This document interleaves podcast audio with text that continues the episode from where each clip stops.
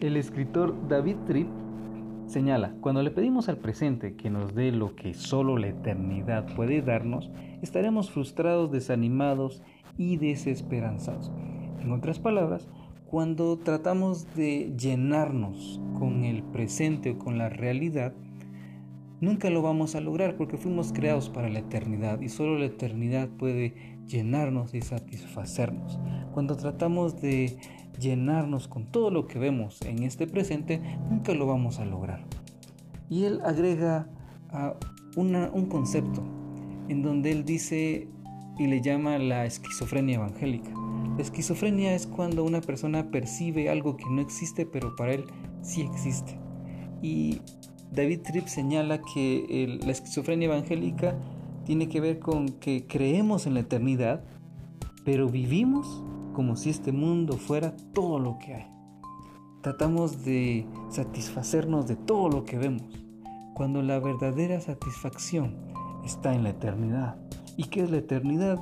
San Juan 17.3 dice, y esta es la vida eterna, que te conozcan a ti, el único Dios verdadero, y a Jesucristo, a quien tú has enviado. Esa es la eternidad. Y yo sé que todos los días nos esforzamos por avanzar, por realizar nuestro propósito. Recordemos esta frase también de David Tripp. Él dice, si Dios ya te ha otorgado un lugar en la eternidad, entonces también te ha otorgado toda la gracia para el camino. De lo contrario, nunca llegarías. Dios nos está preparando y nos da la fortaleza para poder llegar a la eternidad. Hay una historia bien interesante llamada La hoja de Nigel. Fue escrita por Tolkien, el escritor del Señor de los Anillos y del Hobbit. En esta historia, eh, Nigel es un pintor.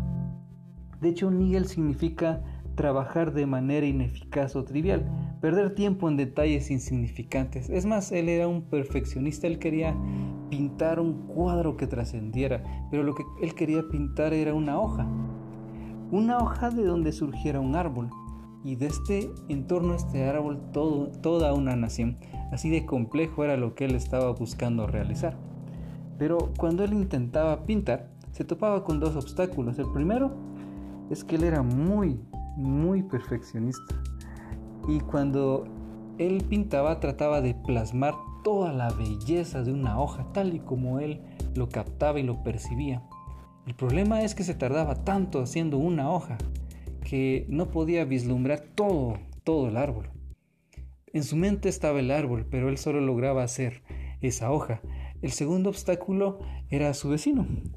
Lo interesante de su vecino es que cuando él le pedía un favor, Nigel eh, aceptaba rápidamente hacer ese favor.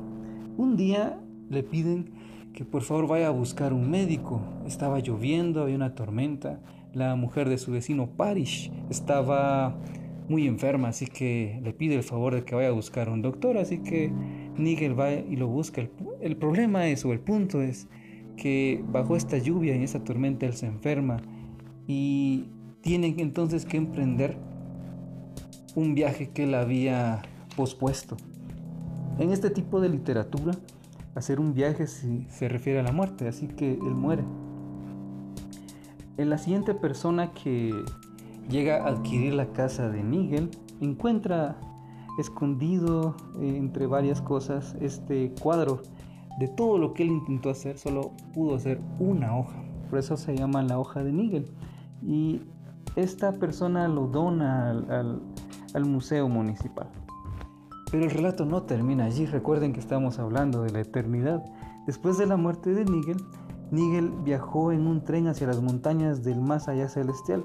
En un momento de su viaje escuchó dos voces, una muy dura, al parecer de la justicia, que le expresó que él había perdido mucho tiempo. Pero también escuchó una segunda voz, y esta es de la misericordia, y le dijo a Nigel que él había escogido sacrificarse por otros, porque sabía lo que hacía. Como recompensa, cuando el artista estaba a las puertas del país celestial, algo llamó su, atención. Ante él se encontraba el árbol, su árbol ya terminado, ya pintado. Así que cuando él ve su árbol cuyas hojas están hermosas y cuyas ramas crecen y se mecen en el aire, Nigel realmente se encuentra satisfecho, porque la eternidad es la verdadera realidad. Todo esto para poder llegar a esta conclusión. Lo que nosotros estamos haciendo y nos estamos esforzando solo es como una sombra de lo que en realidad va a ser la eternidad. No hay nada que nos llene acá, ni siquiera el trabajo nos llena, ni siquiera las otras personas logran cumplir nuestras expectativas. Dios sí cumple nuestras, nuestras expectativas y cuando trabajamos sabiendo que es un llamado de Dios, también lo hacemos con gusto y nos esforzamos. El punto es que si creemos en la eternidad, pero vivimos como si este mundo fuera todo lo que hay, vamos a vivir frustrados, desanimados y desesperanzados, porque este mundo jamás va a poder llenarnos porque fuimos creados para la eternidad.